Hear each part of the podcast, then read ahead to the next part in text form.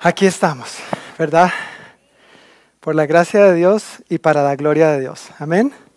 Espero que estén muy bien, amados hermanos y familia, tanto los que están aquí como los que nos están viendo en línea. Yo me voy a correr otro poquito tratando de estar más cuadrado en la pantalla. Pero qué bendición que podamos eh, celebrar a nuestro Dios, reunirnos y alabarle. Él es bueno. Amén.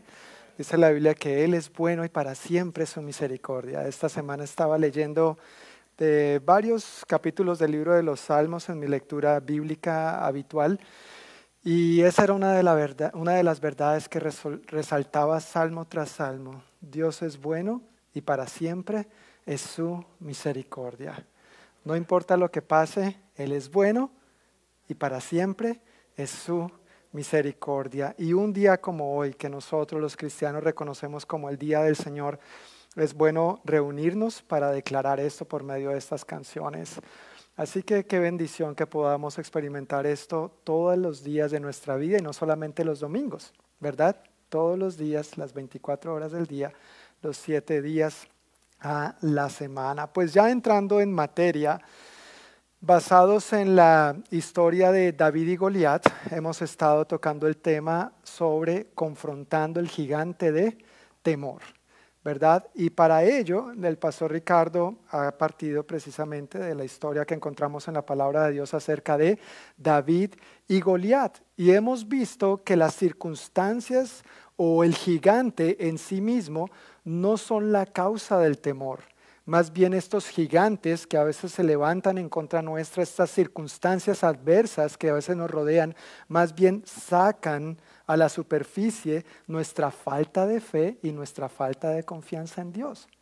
No es la culpa de las circunstancias, no es la culpa del gigante. Tampoco estoy diciendo que sea nuestra culpa, pero lo bueno de estas situaciones es que ponen al descubierto que necesitamos aferrarnos más al Señor.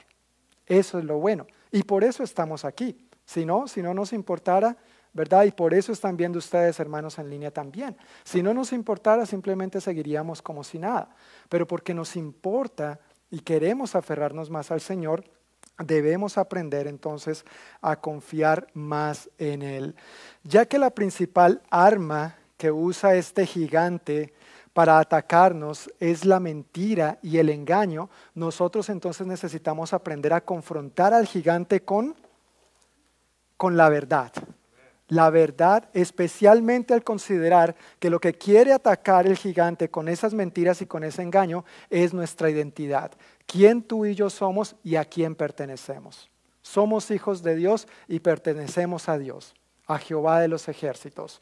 Como Él usa mentiras y engaños para atacar nuestra identidad, nosotros confrontamos esas mentiras y esos engaños con la verdad, afirmando quiénes somos, lo que Dios dice que somos y a quién pertenecemos. Es importante que tengamos esto claro. Además de la verdad, entonces hemos visto que también tenemos otras herramientas con las cuales podemos contar. La oración y el ayuno, ¿verdad? Ya vimos que el ayuno no es para adelgazar, aunque si usted quiere usarlo para adelgazar, pues que le vaya bien.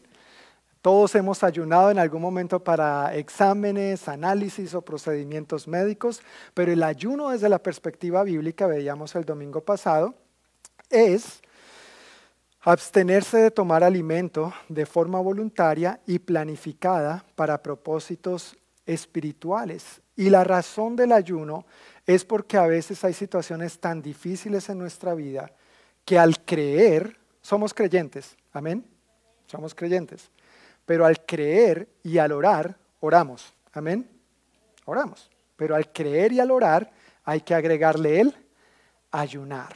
Hay situaciones tan difíciles que no pasan, que no salen, si no es con oración y ayuno, dijo el Señor Jesús. Hoy yo quiero compartir acerca de una historia en la Biblia que nos muestra cómo el ayuno hizo una gran diferencia en la vida de una persona, pero en la vida de toda una nación también. Cómo Dios intervino para que su pueblo fuera rescatado de un decreto donde decía ese decreto que los judíos debían ser robados y aniquilados por completo. ¿Qué hizo Dios al respecto y qué podemos aprender nosotros. Esta historia tiene que ver con una persona que todos nosotros, yo creo, la mayoría de nosotros conocemos y estamos muy familiarizados. Se llama Adasa. ¿Han escuchado el nombre Adasa en la Biblia? Yo creo que sí, pero más comúnmente se llama Esther. Ah, ¿se han escuchado Esther? Ok, yo también he escuchado Esther. Esta historia tiene que ver con Esther, quien Dios llegó a convertir en, reina y Dios la usó poderosamente por medio de un ayuno para su propio beneficio, pero también para librar y rescatar a toda una nación. Así que, ¿qué les parece, mis hermanos, si una vez más oramos y ponemos este tiempo en manos del Señor para entrar directamente en la palabra? Señor, venimos con gratitud y con humildad delante de ti un domingo más, Dios. Como decíamos hace un momento por medio de la canción, tengo hambre de ti, tenemos hambre de ti, de tu presencia. Pedimos, Señor, en el nombre de Jesús, que tú nos hables por medio de tu palabra, que nos reveles, Señor, más profundamente tu verdad y tus propósitos para cada uno de nosotros, pero también para nosotros como cuerpo, como iglesia, y lo que tú quieres hacer en nosotros y por medio de nosotros. Quita de nosotros toda distracción toda pesadez y ayúdanos a estar bien enfocados en espíritu, alma y cuerpo, en tu palabra y en este momento, en el nombre de Jesús. Amén. Amén. Bueno, Esther, o cómo era el otro nombre, Adasa. Ya saben, ya han escuchado de Adasa, ahora sí. Adasa, Adasa. Esther era una huérfana judía, no tenemos los detalles, ¿verdad?, de cómo fue que murió, por qué murieron sus padres, pero era una huérfana judía, es lo que nos dice la Biblia, y había sido adoptada y criada por su primo, Mardoqueo.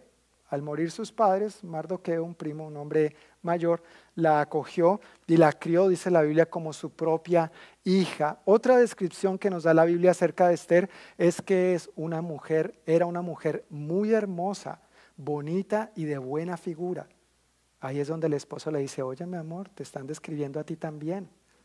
Aprovechen esposos, dígale a la esposa, vea, te están describiendo a ti también. Pero esta Esther era muy atractiva, dice la Biblia, y estaba viviendo en un momento donde los judíos habían sido eh, exiliados. Recordemos que los judíos fueron exiliados tres veces.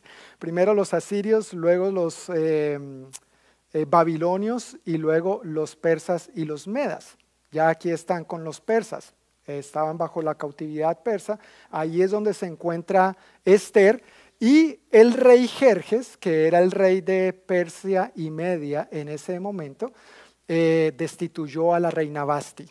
¿Recuerdan un poquito la historia tal vez? Él tenía a su reina, Basti, en medio de una tremenda parranda y fiesta que él tenía, que duró solamente seis meses, dice la Biblia. Imagínate la, la, parranda tan tremenda de seis meses. Pasado de tragos el hombre mandó a llamar a su reina para exhibirla, porque dice que era una mujer muy hermosa, y esta mujer se opuso, obviamente le dijo, no, yo no soy un objeto para que tú me estés exhibiendo delante de todos estos hombres. Y eso pues era un delito grave, la, la destituyó, por lo menos le perdonó la vida, pero la destituyó. Y después de esto, entonces encontramos el primer Miss Universo de la historia. El Miss Universo ya se menciona en la Biblia. El imperio persa era el imperio más grande, más famoso, más conocido, era una potencia mundial en aquel entonces y abarcaba un amplio terreno, desde el norte, desde la India hasta Etiopía, en África. Era bien grande y era la mayor parte del mundo conocido en aquel entonces. Así que Jerjes recibió el consejo de sus sabios y consejeros y le dijeron, mire, traigamos a todas las muchachas más lindas de todo el imperio. Las vamos a preparar y eso conllevaba toda una preparación como de un año, si mal no recuerdo. Seis meses haciendo una cosa y seis meses haciendo otra cosa. ¿no es cierto? En tratamientos y spa y masaje y cremas, qué rico, ¿no? Me imagino para tenerla lo mejor posible a la que fuera la ganadora para el rey. Entonces, entre esas mujeres, por supuesto, llevaron a, Esther, fue un decreto y no es que se pudiera negar. Y eh, para hacer corta la historia, ¿quién fue la ganadora del reality show? Esther. Esther ganó este primer Miss Universo que por lo menos vemos registrado en la historia de la Biblia y a partir de allí se empieza a desarrollar una historia bien interesante que quiero comenzar en el capítulo 3 de Esther, versículos 5 al 10.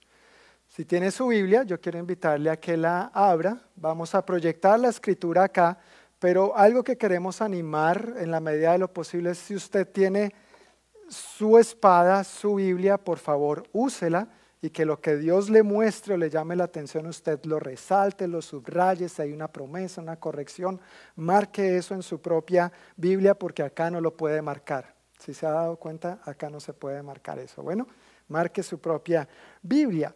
Esther capítulo 3, versículos 5 al 10 dice de la siguiente manera, cuando Amán vio que Mardoqueo no se inclinaba ante él ni le rendía homenaje, se llenó de furia. Como ante, perdón, como se había enterado de la nacionalidad de Mardoqueo, decidió que no bastaba con matar solamente a él, entonces buscó la forma de destruir a todos los judíos a lo largo y ancho del imperio de Jerjes. Así que en el mes de abril, durante el año 12 del reinado de Jerjes, echaron el plan a suertes en presencia de Amán. Las suertes se llamaban Purim, a fin de determinar cuál era el mejor día y mes para llevar a cabo el plan. Se escogió el día 7 de marzo, casi un año después. Luego Amán se acercó al rey Jerjes y le dijo, hay cierta raza dispersada por todas las provincias del imperio que se mantiene aislada de todas las demás. Tienen leyes diferentes de los demás pueblos y se niegan a obedecer las leyes del rey. Por lo tanto, no conviene a los intereses del rey que ese pueblo siga con vida.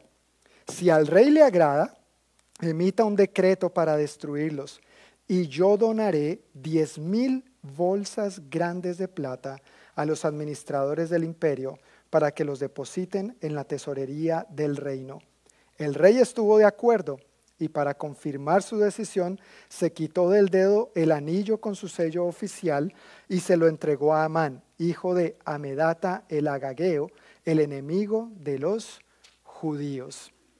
Amán, aquí entra la historia, aquí entra escena otros personajes. Amán era uno de ellos, ya hablé de Mardoqueo un poquito, el primo de eh, Esther, pero Amán era un funcionario del rey Jerjes que eh, era muy cercano al rey, ejercía mucha influencia sobre el rey, tenía una fuerte opinión sobre las decisiones y en base a esa opinión el rey tomaba decisiones como podemos verlo claramente aquí. Ahora, a este funcionario, Amán, llegó el momento, si leemos unos versículos antes de donde empezamos a leer, nos dice la Biblia que el rey Jerjes lo ascendió lo puso como el segundo al mando de todo el imperio persa. Y parte de ese ascenso era que todos los demás funcionarios tenían que hacerle la venia, tenían que inclinarse. ¿Sí? Y era un acto de respeto, me imagino yo. Pero este hombre, lleno de orgullo y queriendo que todos le rindieran pleitesía y tal vez casi como un acto de adoración, se salió de la ropa, decimos en Colombia, aprender un dicho colombiano, se embejucó.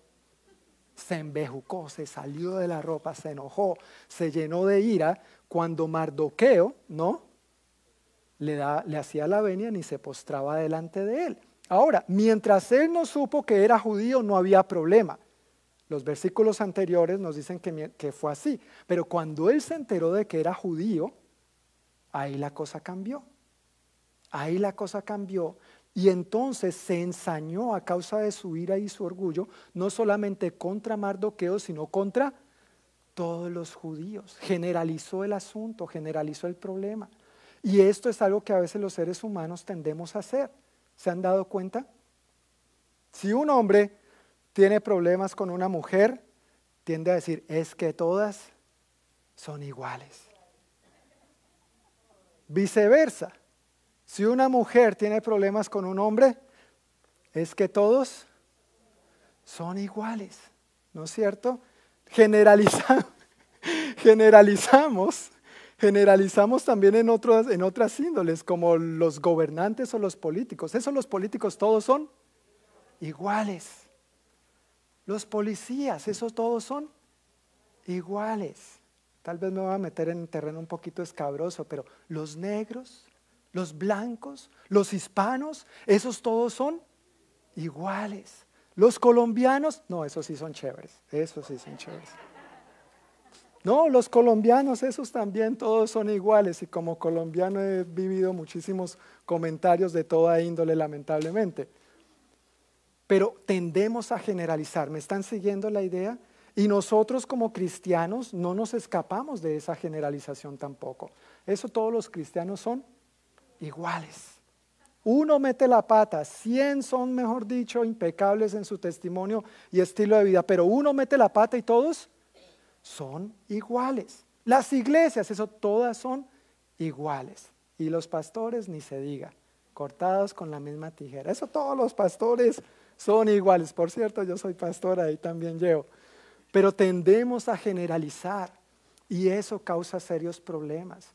Es interesante cómo si tenemos una diferencia con una persona, y hay cosas que a veces nos cae mal eh, o por diferentes razones no encajamos con los comentarios de alguien y está bien que podamos estar en desacuerdo. No tenemos las razones por las cuales Mardoqueo no se postraba ante Amán.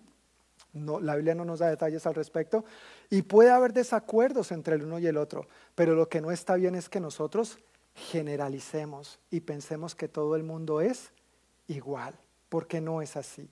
Amén. No es así. Ahora, a causa de esto y a consecuencia de esto, este hombre lleno de ira y orgullo dijo, no estoy contento con matar solamente a Mardoqueo, quiero matar a todos los judíos. Quiero desaparecer del mapa a todos los judíos. Y tenemos una historia reciente en la historia.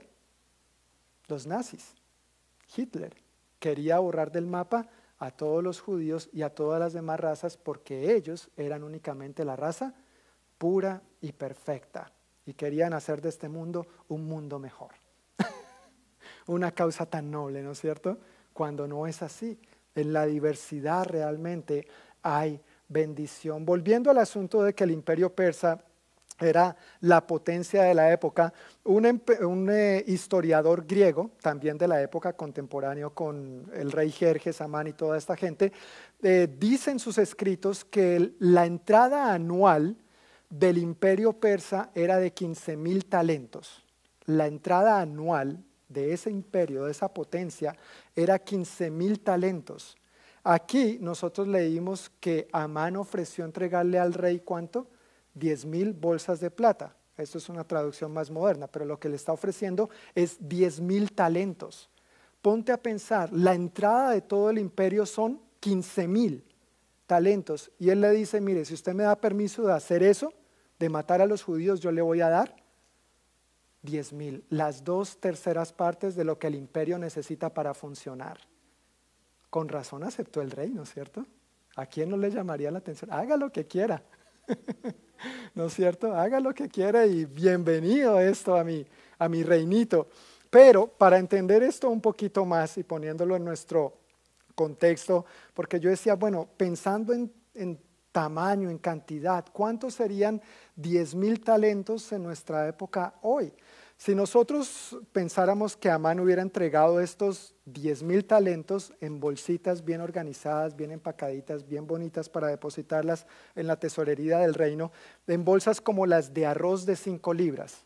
¿Conocen las bolsas de arroz de 5 libras que normalmente compramos o vemos en el supermercado? Si Amán hubiera entregado eso en bolsas de 5 libras, ¿sabes cuántas bolsas hubiera depositado en la tesorería? ¿Cuántas bolsas de estas? 150 mil bolsas.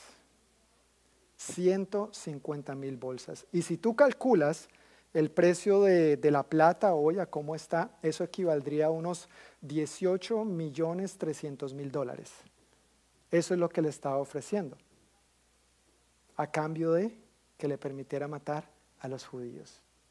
Eso es un serio problema cuando uno lleva un pleito de uno a uno y lo generaliza con los demás. No se ponen límites, no importa el precio que haya que pagar, la gente no vale, la gente no importa, la gente no tiene precio, lo que yo quiero es hacer lo que a mí se me dé. Eso mismo, eso mismo. Pero nosotros estamos llamados a no generalizar. Una cosa que podemos aprender de esta primera parte es que no debemos generalizar. Ahora, tú y yo no estamos viviendo la misma situación que el pueblo judío estaba viviendo en aquel entonces, no estamos corriendo el riesgo de ser aniquilados como pretendían aniquilar por completo a los judíos en ese momento, pero sí en nuestros días, en nuestro contexto, estamos viviendo otro tipo de amenazas eh, constantes, de otras cosas que se quieren aniquilar por completo de nuestra sociedad. Y y en la lista, en la cabeza de la lista están los valores familiares.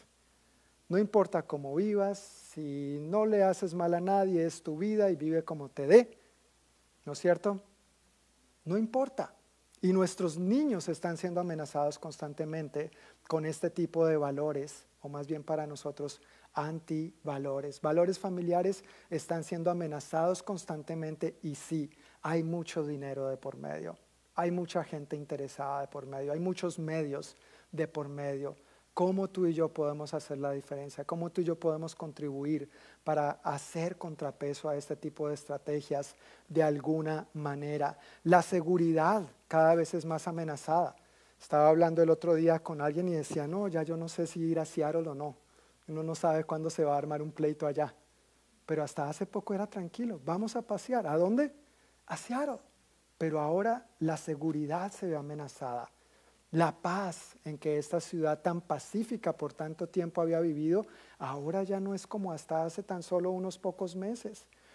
Todo el mundo, vivimos en una época donde todo el, bueno, no todo el mundo, perdón, eso es generalizar, ¿sí ven? Ah, eso fue solamente para ver si estaban en el asunto o no. Pero casi todo el mundo, casi todo el mundo quiere vivir exigiendo sus derechos, pero no quiere cumplir sus deberes o sus responsabilidades. Ese es el modelo de mundo que nos están vendiendo cada vez más. Y la gente sale a protestar y, quema los carros de los demás, pero el mío no, el mío que no me lo quemen, ¿no es cierto? Porque si se tratara de solamente quemar carros, pues queme el suyo propio, robe su casa, robe su tienda, eh, quite el trabajo de los que le están dando trabajo a usted, pero no afecte a los demás. Pero no, yo quiero mis derechos, yo quiero exigir con mis cosas, pero no me importa nadie más. Pocos quieren sus deberes hoy en día. La corrupción de toda índole, no solo me refiero a corrupción de índole em, monetaria, financiera, económica, sino la corrupción de toda índole amenaza con un futuro menos prometedor para nosotros y para las futuras generaciones. ¿Qué vamos a hacer para que esto cambie? ¿Qué nos invita a Dios a hacer? ¿Qué nos llama a hacer? Por más grande, la buena noticia es que por más grande que sea el desafío, no hay desafío que Dios no pueda vencer. Amén. Esa es la buena noticia. Por más oscuro que se vea el panorama, si nos disponemos para Dios y le invitamos a Él a intervenir, haciendo nosotros nuestra parte, Él va a hacer la suya. Tú y yo tenemos que hacer nuestra parte y Dios se encarga de hacer lo que le compete a Él. Pero que nosotros hagamos lo que nos corresponde. Sin embargo, a veces no llegamos a ese paso ni a ese entendimiento sin antes poner excusas. Y eso es lo que vemos en el siguiente capítulo de Esther. Capítulo 4, versículos 10 al 14, dicen lo siguiente. Esther 4, 10 al 14.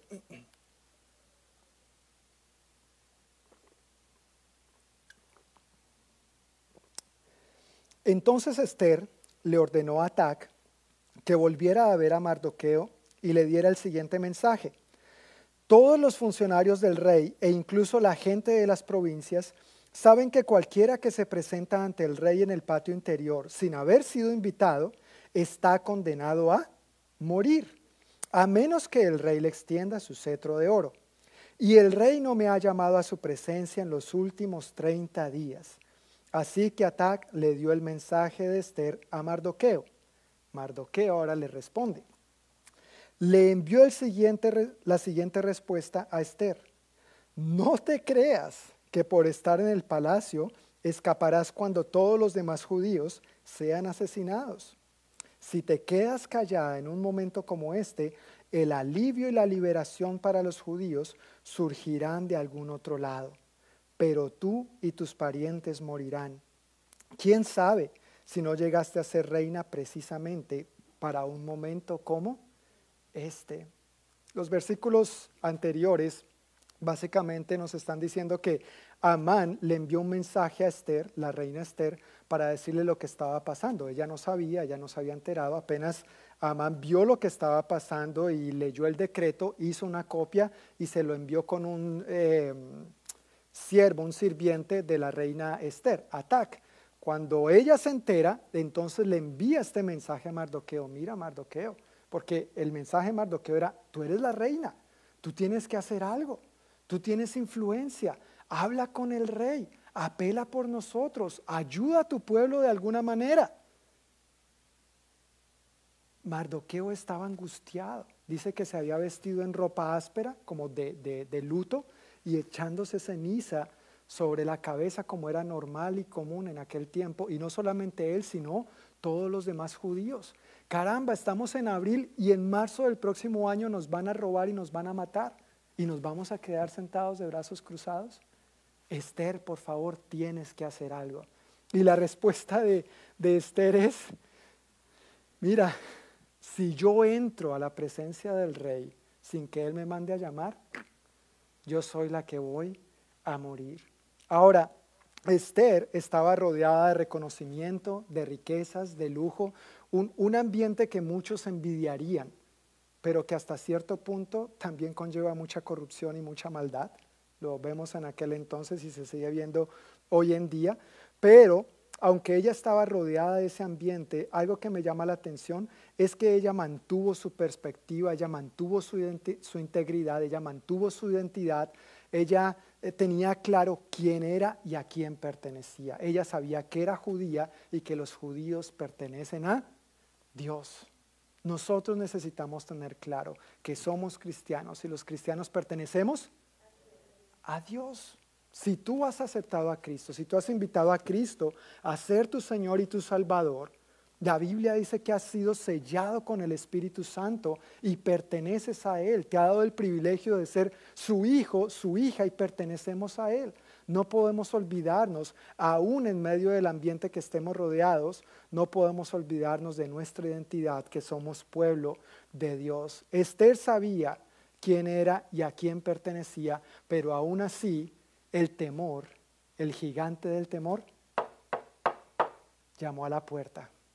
No, Mardoqueo, yo, pues yo soy la reina, yo sé, pero si yo me presento ante el rey y él no extiende su cetro de oro, ahí la primera, la primera de los judíos que va a morir soy yo. Y por supuesto, nadie quiere morir, ¿no es cierto? Nadie quiere verse enfrentado a una situación de estas. Ahora, la verdad es que un día todos vamos a morir. ¿Sí sabían eso? Un día todos vamos a morir, sea de una manera u otra. Y por eso Dios nos ha prometido, Jesús dijo, el que cree en mí, aunque esté muerto, vivirá. Y esa es la paz y la confianza en la que podemos descansar. Claro, puede ser terrible y trágica una situación de estas. Yo no digo que uno esté inmune, a cualquiera de nosotros nos daría miedo, humanamente hablando, pero al mismo tiempo podemos confiar y descansar en la paz de que al abrir los ojos, los abriremos en donde? en la presencia de nuestro buen Dios. ¿No es eso maravilloso, hermanos? Eso fue lo que Cristo hizo en la cruz por ti y por mí, para que no le creamos al gigante de temor, para que vivamos en la victoria de su verdad y de su libertad y vivamos con compasión y con convicción por hacer su voluntad, por sus principios, por sus valores, estableciendo su reino mientras estamos aquí en esta tierra. Amén. Para eso somos el pueblo de Dios. El temor llamó a la puerta de Esther y Esther no está presentando una, un pretexto, ella está presentando una excusa legítima. Suena redundante decir excusa legítima, pero hoy en día hay que aclararlo. Una excusa para mí es legítima, un pretexto es un pretexto. una excusa es cuando Pedrito llega el lunes a la escuela y la maestra le pide la tarea. Pedrito, la tarea. Y Pedrito le dice, ay maestra, es que el fin de semana me enfermé y tuvieron que llevarme al médico y por eso no la pude hacer. Y presenta su, su documento del médico, ¿no? Y, y, un documento legítimo, no le pidió el favor a, a un amigo, pagó por aquí, ofreció 10 mil talentos, mire, fírmeme, fírmeme este documento para presentarlo a la maestra. No, un documento legítimo. Eso es una excusa válida, legítima. Pretexto es cuando Pedrito llega el lunes, la maestra le pide la tarea y Pedrito le dice, ay, profe, yo la hice, pero el perro se la comió. Pretexto es una cosa, excusa es otra. La excusa de Esther era legítima, era verdad. Si alguien se presentaba ante el rey sin que el rey lo llamara, moría. E, eso era así, eso era así. Tú y yo a veces tenemos excusas legítimas. No estoy diciendo pretextos, no estoy diciendo que el perro se nos comió la tarea. Estoy diciendo excusas legítimas. Pero aún así, frente a esas excusas legítimas, tenemos que aprender a confrontarlas con la verdad de quiénes somos. Tenemos que aprender a llevarlas a cabo, de rendirlas a los pies del Señor y seguir adelante con lo que Dios tiene para nosotros hacer por delante. Mardoqueo le da una tremenda exhortación a Esther. Y quiero volver a leer esos versículos, versículos 13 y 14. No te creas que por estar en el palacio escaparás. Está bien, Esther, tú eres la reina, pero tú eres judía también. No creas que tú vas a escapar. Eh, me perdí. Gracias, que escaparás cuando todos los demás judíos sean asesinados. Si te quedas callada en un momento como este, el alivio y la liberación para los judíos surgirán de algún otro lado, pero tú y tus parientes morirán. ¿Quién sabe si no llegaste a ser reina precisamente para un momento como este? Mira que el, llamado de atención de Mardoqueo podría sonar acusatorio, ¿no? Como que la está señalando.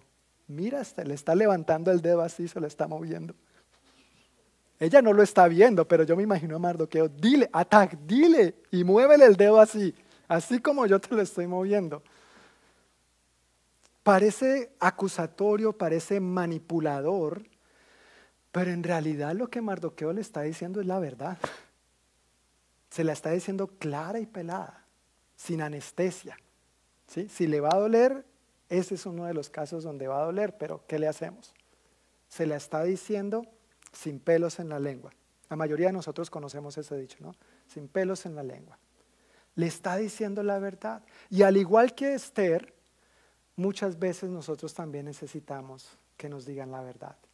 Así, clara y pelada, sin anestesia, sin pelos en la lengua, porque eso es lo que nos sacude, eso es lo que nos da el sacudón y nos ayuda a despabilarnos y a reaccionar, a despertar. Uy, ¿qué está pasando aquí?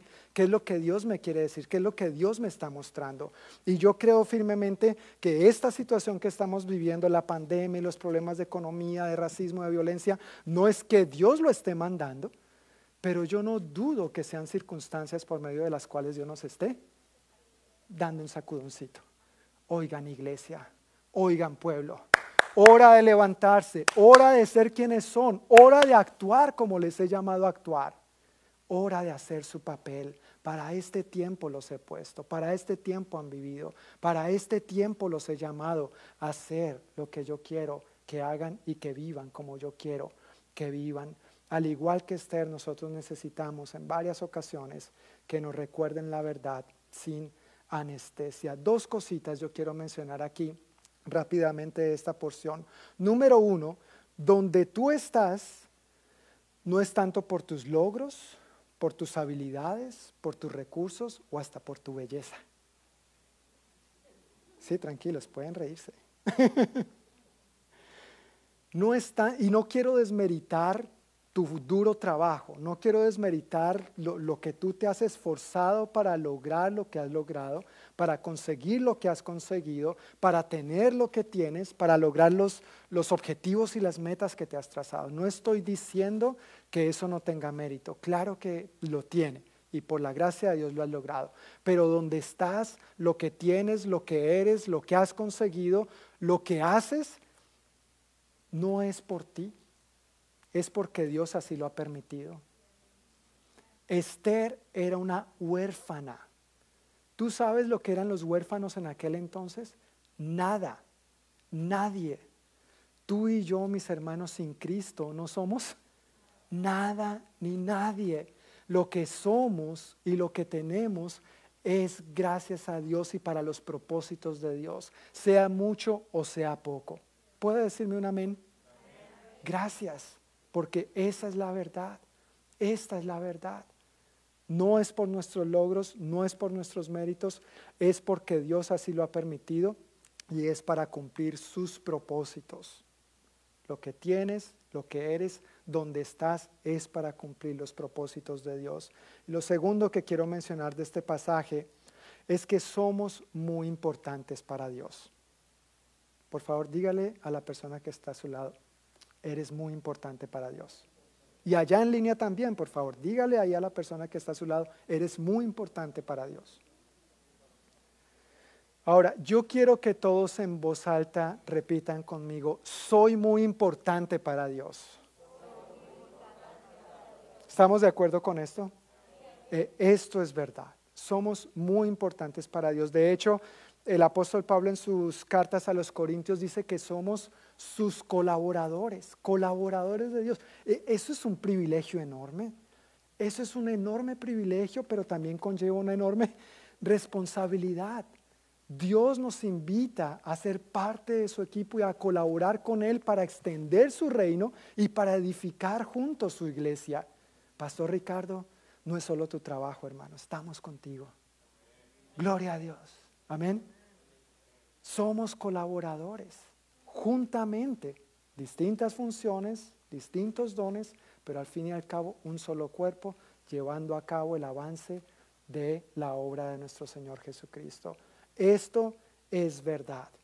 Pero lo que Mardoqueo le dice a Esther es, Esther, tú eres la reina, tú eres importante, pero tú no eres indispensable.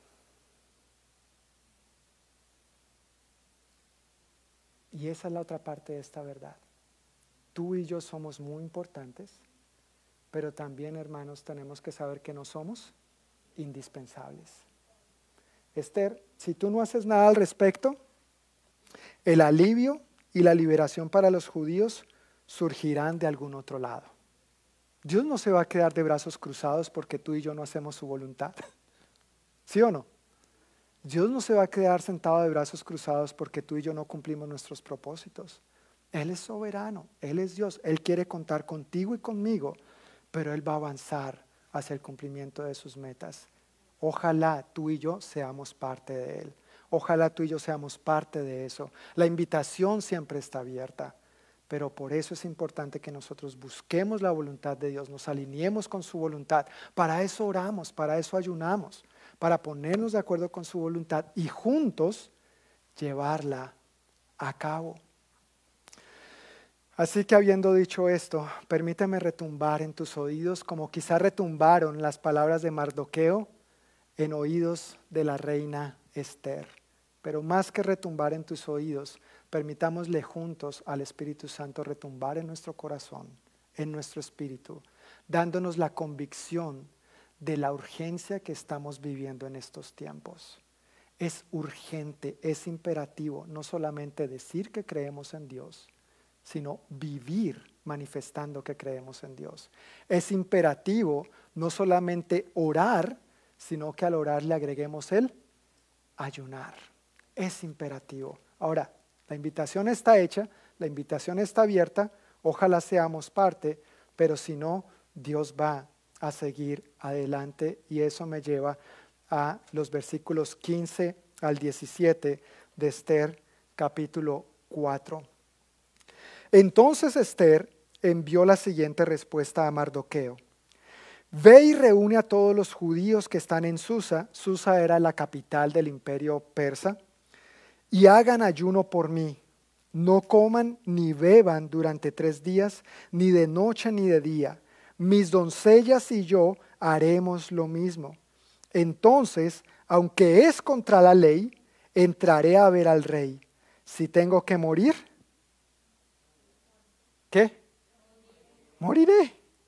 Así que Mardoqueo se puso en marcha e hizo todo tal como Esther le había ordenado. Después del llamado de atención de Mardoqueo, Estercita, preciosita, reaccionó, le sirvió el sacudoncito. Ok, vamos a ponernos en esto, vamos a ponernos, vamos a ponerle manos a la obra. Se dio cuenta del enorme privilegio que tenía, pero también de la gran responsabilidad. Los únicos detalles que tenemos acerca de Esther es lo que está escrito de ella en este libro que lleva su nombre. No sabemos más acerca de, de ella. No sabemos, por ejemplo, de su infancia, su crianza, su familia, no tenemos detalle al respecto, pero a mí me llama la atención que de alguna manera ella sabe que el ayuno es una herramienta poderosa. De alguna manera ella sabe que el ayuno es una herramienta poderosa. Y yo pienso, yo considero, seguramente fue algo que sus padres alcanzaron a sembrar en ella. Seguramente es algo que ella vio como un valor familiar. Seguramente es algo que sus padres alcanzaron a sembrar en la niña, a transmitirle antes de ellos morir. Quizá era algo que veía su padre adoptivo, su primo, Mardoqueo, y su familia. Y para ella esto era muy importante y lo vio como una herramienta a la cual podía acudir en ese momento. Y echando mano de esa herramienta del ayuno, entonces toma la iniciativa de ayunar y no quedarse de brazos cruzados. Ahora, al tomar esta iniciativa, hace algo que yo veo muy importante también. Se da cuenta que esta tarea no es algo que puede llevar a cabo ella sola, ni la debe llevar a cabo ella sola. Ella invita a todos los judíos en su ciudad, ayunen por mí, pero mis doncellas y yo vamos a estar haciendo lo mismo. Y esto es interesante, ya no les está diciendo, ayunen por mí mientras yo me doy la buena vida aquí en el palacio, mientras yo sigo disfrutando los banquetes y como si nada hubiera pasado, como si nada fuera a pasar. Ella dice, no, mis doncellas y yo vamos a hacer lo mismo. Ella nos está sacando de la ecuación, ella nos está sacando del juego, ella está también dispuesta a humillarse delante de Dios de esta manera y a pagar el precio por igual. Y era un ayuno no de redes sociales, era un ayuno no parcial, no era un ayuno entre el desayuno y el almuerzo, no era un, desayuno, no era un ayuno entre el almuerzo y la cena, no era un ayuno entre la cena y el desayuno, era un ayuno completo. Y por si las moscas, parece que ella les aclarara, ¿no? Por favor no coman ni de día ni de noche durante tres días. Y yo voy a hacer lo mismo. Vamos a ponernos en esto juntos. Y al leer todo el capítulo 4 y hasta el versículo 1 del capítulo 5, podemos darnos cuenta que tanto Mardoqueo como Esther, como todo el pueblo ahí en Susa, asumieron esto con compromiso. Ellos no lo dejaron para después, cuando tenga tiempo, cuando pueda. E, en mi familia, cuando yo era niño y jovencito, teníamos un dicho cuando no queríamos hacer algo. Vamos a ayunar. Eh, no, no, ahora no puedo ¿Y cuándo puedes? Entonces la respuesta era la siguiente, cuando el sol salga de noche, la luna de día y llueva para arriba. Es decir, no quiero, no me interesa. Ellos no actuaron así. Ellos asumieron esto con compromiso, con responsabilidad. Nuestra vida depende de eso y la vida de las futuras generaciones de nuestro pueblo. Necesitamos asumir esto con compromiso y responsabilidad. Así que deja la excusa a un lado, aunque era legítima, confronta al gigante de temor y se lanza, da el paso de fe diciendo, ¿y si tengo que morir? Que muera. Pero por lo menos lo habré intentado. Por lo menos habré hecho lo que estaba a mi alcance. Qué ejemplo de valentía, de convicción y de pasión de Esther en ese momento. Y pensando en esto, de que ella dio ese paso de acción, me, recuerda las palabras del apóstol Santiago cuando nos invita a ser oidores, pero también hacedores de la palabra. Me recuerda las palabras de Nehemías capítulo 2, versículo 18, cuando él les comparte la visión de Dios de reconstruir las murallas de Jerusalén y el pueblo, al ver que Dios estaba en el asunto, ellos exclaman, exclaman, es la palabra que usa la Biblia, manos a la obra y unieron la acción a la palabra. Yo creo que nosotros, hermanos, estamos viviendo en una época única este tiempo donde necesitamos aprender a unir más la acción a la palabra. Vamos a hacer, pero hagámoslo. Que no se quede en simples planes, que no se quede en simples palabras, sino que de verdad llevemos a cabo la obra de Dios. Al leer la historia de Esther, uno puede darse cuenta que el, pasaje no dice textualmente, no menciona textualmente. Tú sabes una cosa curiosa aquí entre paréntesis del libro de Esther, es que el libro de Esther no menciona por ninguna parte la palabra Dios. Interesante, ¿no? No se menciona a Dios en el libro de Esther, pero es evidente que Dios tenía su mano haciendo algo, obrando, cocinando sus planes, sus buenos planes. Así que es interesante al leer estos pasajes que no nos muestra que Dios les revelara un paso a paso detallado de lo que tenían que hacer, pero es evidente, si tú sigues leyendo Esther 4, eh, 5 hasta el 8 o más, te podrás dar cuenta que Dios sí le fue revelando un plan a Esther de qué hacer y cómo hacerlo, cómo llevarlo a cabo cuál era la manera idónea y el momento perfecto. Nosotros tal vez no tengamos todas las respuestas de primera mano y seguramente no las vamos a tener. Pero yo sí estoy convencido que al buscar a Dios en ayuno y oración, Dios nos va a ir revelando el plan.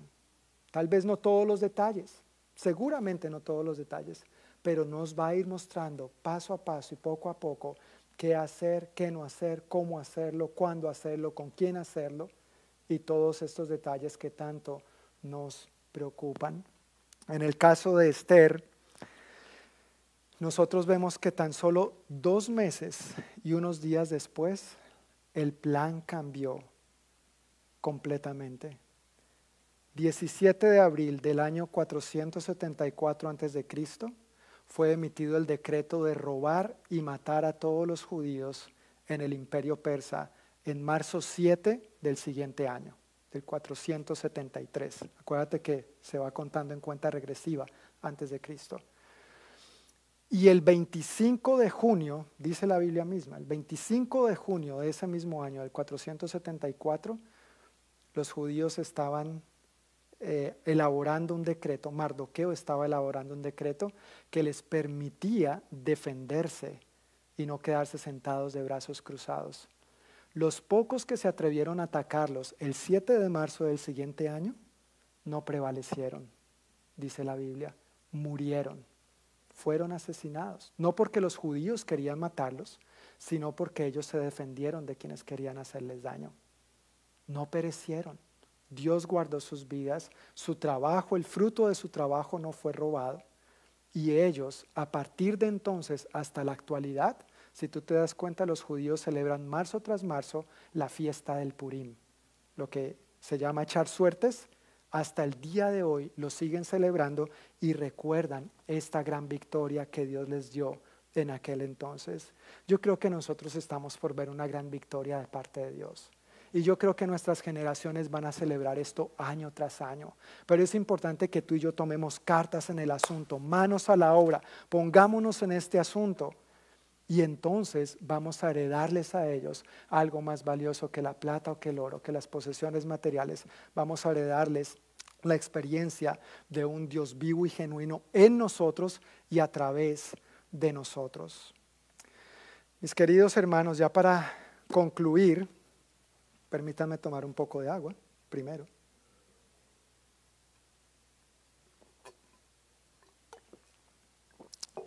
Las dificultades que nosotros estamos viviendo actualmente son reales.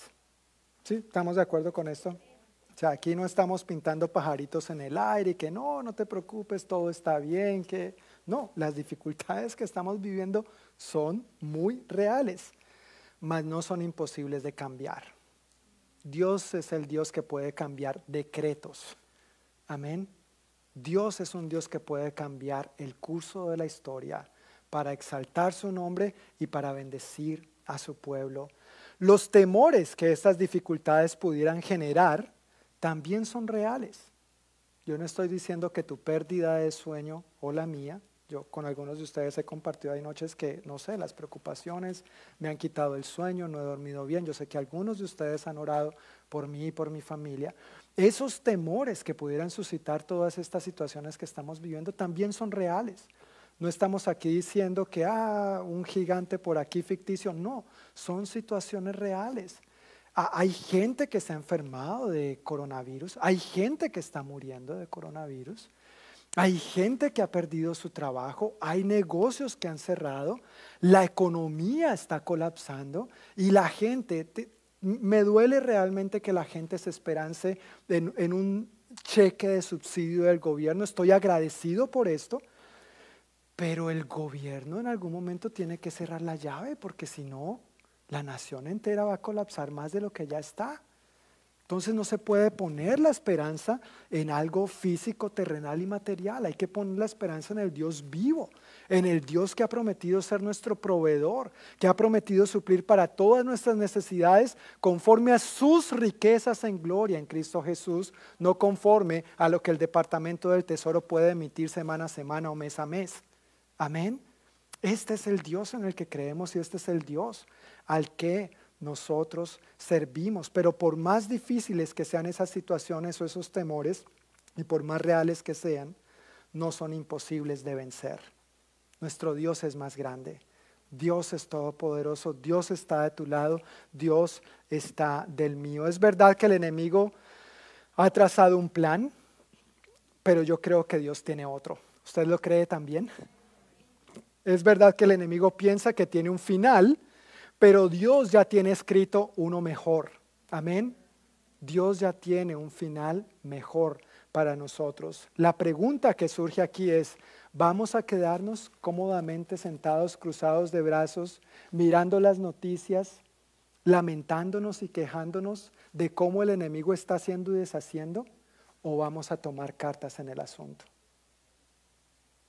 ¿Nos va a dar temor enfrentarnos ante el gigante porque de pronto no nos extiende el cetro, o vamos a decir, si tengo que morir, que muera, pero por lo menos lo habré intentado.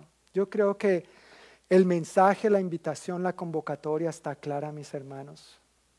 Oremos y ayunemos, pero la decisión está en las manos de cada uno de nosotros. Y quiero reiterar, si usted por alguna razón no puede ayunar, los alimentos por alguna condición física, claro, no, no lo haga, no quiero que lo haga, yo quiero que usted esté bien. Pero de qué cosas sí se puede abstener con el propósito de enfocarse en la oración, en la palabra y en interceder en este mundo tan necesitado y tan urgido de Dios. Normalmente al llegar al final invitamos a aplicar el sermón de alguna manera. Y sí, tengo una aplicación. Pero antes de llegar a ese punto, yo quiero preguntarte, ¿qué te ha dicho Dios a ti?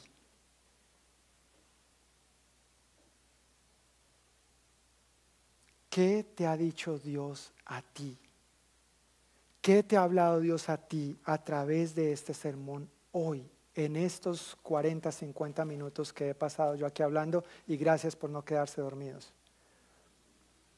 ¿Qué te ha afirmado el Espíritu Santo a ti? Hijo, hija, yo quiero que tú hagas esto. Hijo, hija, yo estoy contigo. Hijo, hija, no te quedes sentado, sentada de brazos cruzados.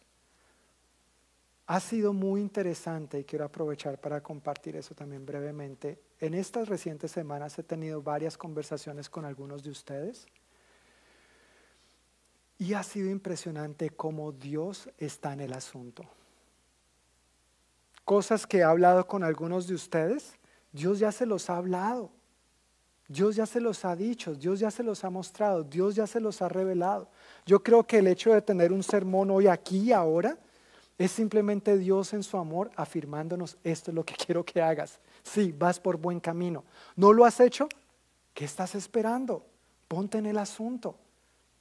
Pero ha sido muy interesante para mí. He hablado con el uno. Ay, sí, mira, John, Dios me había estado hablando de eso mismo por tal y tal razón. Hablo con el otro. Ay, sí, John, mira que Dios ta, ta, ta, ta. Y con una firmeza, una certeza y una convicción. Ahora, permíteme decirte, si no lo has hecho, ¿qué estás esperando? ¿Qué estás esperando para hacer lo que Dios te ha llamado a hacer? Y si para este momento has nacido, si para esta hora Dios te ha llamado, haz la diferencia en ese lugar donde Dios te ha puesto. Tal vez tú eres el único Cristo vivo y resucitado que van a tener la oportunidad de conocer tus familiares, tus vecinos, tus compañeros de trabajo que todavía no conocen a Cristo. No nos quedemos callados. Amén. No nos quedemos callados. ¿Qué te ha dicho Dios?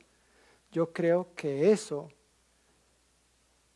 esto no es más que una confirmación de lo que Dios te ha estado diciendo y simplemente quiero animarte a que pongas manos a la obra.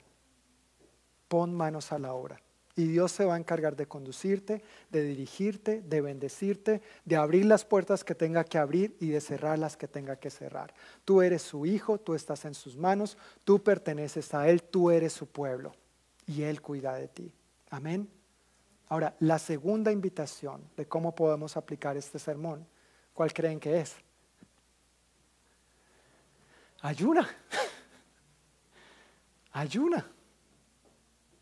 La invitación está hecha. Ya hoy estamos en el noveno, ¿verdad? Noveno día de los 14 días de ayuno. Solamente nos quedan de lunes a viernes. Si no has ayunado todavía y si no puedes ayunar alimentos, no lo hagas. Pero ayuna la televisión, ayuna las redes sociales, ayuna esa serie que te tiene ahí mm, enviciado. No es que tengo que seguir viéndolo porque está tan buena. No hay nada más bueno que Dios y su presencia. Por un momento en su presencia, cantábamos hace rato. Si no has ayunado hasta ahora, ayuna. Y vuelvo a reiterar la invitación que hice el domingo pasado. Tal vez si no tienes este hábito como algo frecuente en tu vida, un buen momento, una buena manera de empezar es ayunando la cena. No cenes, tómate uno o dos vasos con agua, ora, lee la Biblia, acuéstate a dormir y verás que no va a ser tan duro, pero por lo menos te habrás enfocado puntualmente en buscar a Dios de alguna manera. Y cuando menos lo pienses, va a ser un hábito y algo que vas a anhelar, vas a querer hacer. Además que sí, conlleva beneficios físicos, de salud, de, de salud para nuestros cuerpos. Entonces, si no lo has hecho, por favor, permíteme retumbar en tus oídos como las palabras de Mardoqueo a los tuyos pero sobre todo permitámosle al Espíritu Santo traer la convicción que necesitamos de este, de este momento tan urgente en el que necesitamos la intervención de Dios en nuestro mundo. Amén.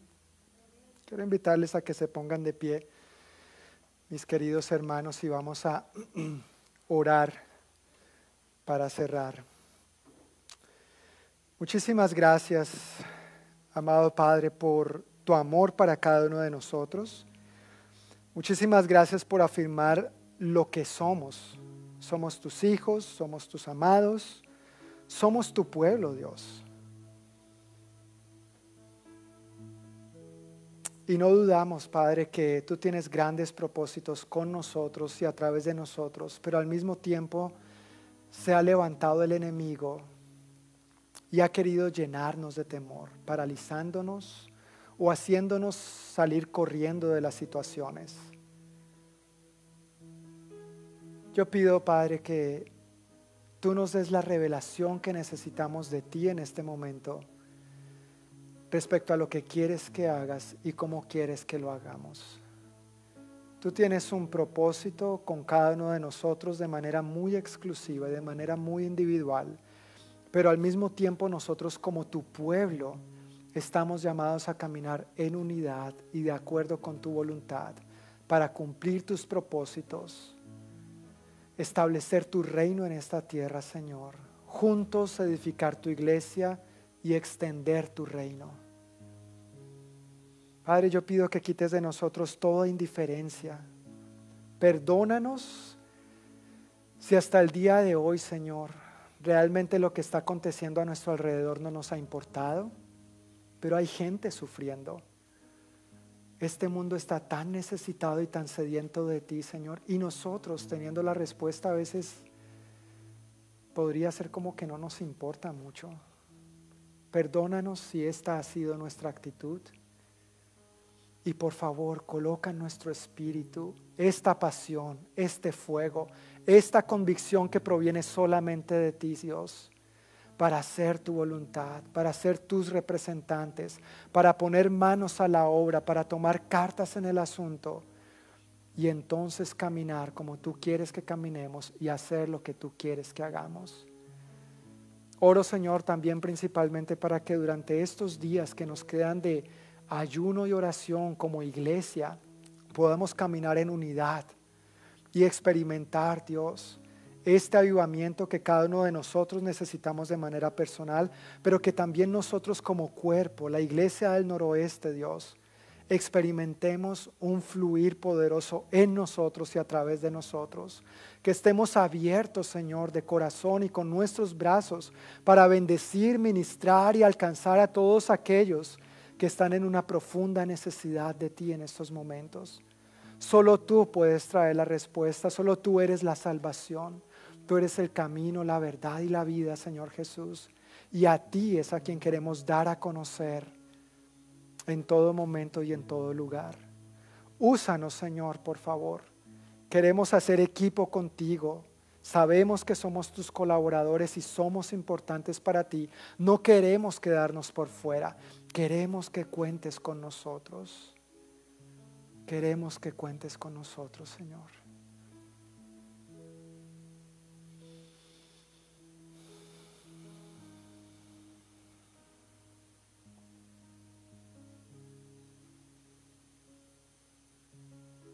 Muchas gracias Espíritu Santo por lo que estás afirmando en cada espíritu, en cada corazón, en cada pensamiento, en cada mente en este momento. Oro Señor que no seamos olvidadizos y que no seamos solamente oidores, sino también hacedores de tu palabra y que esta semana Dios podamos experimentar tu presencia de una manera nueva y rebosante en nosotros Pido Dios que nos guardes de todo mal y peligro. Por favor, bendícenos con buena salud, con protección.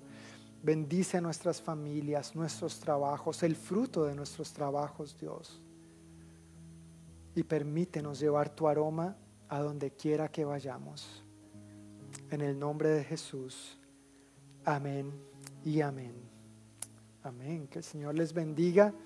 Mis queridos hermanos, Dios les guarde y un gran abrazo por ahora así. Amén. Bye bye.